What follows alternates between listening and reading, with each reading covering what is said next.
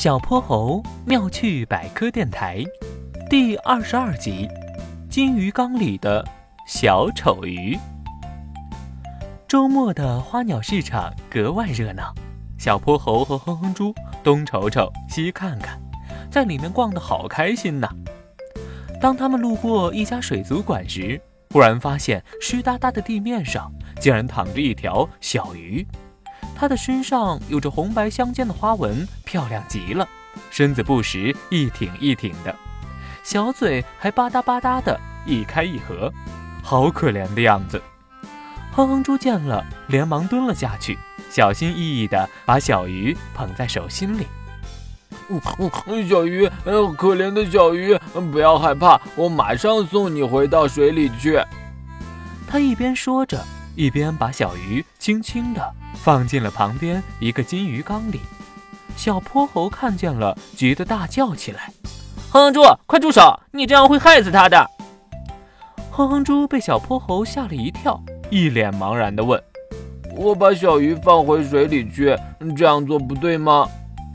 小泼猴一边摇头，一边赶紧把那条小鱼从金鱼缸里捞出来，放到了一个高高大大的。有着五彩斑斓的美丽珊瑚的透明大鱼缸里，哼哼猪，这条鱼叫小丑鱼，它是一条海水鱼。海水鱼是不能放进淡水里的。哼哼猪睁着圆滚滚的大眼睛，一脸不解地看着小泼猴。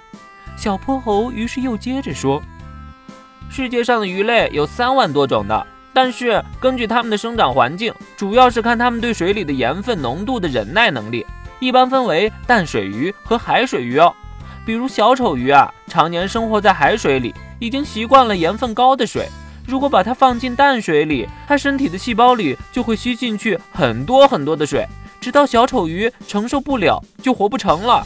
相反啊，金鱼们常年生活在淡水里，如果把它们放进海水里，它们身体的细胞里的水就会一点一点排出来，然后身体就会脱水，然后悲剧就发生了。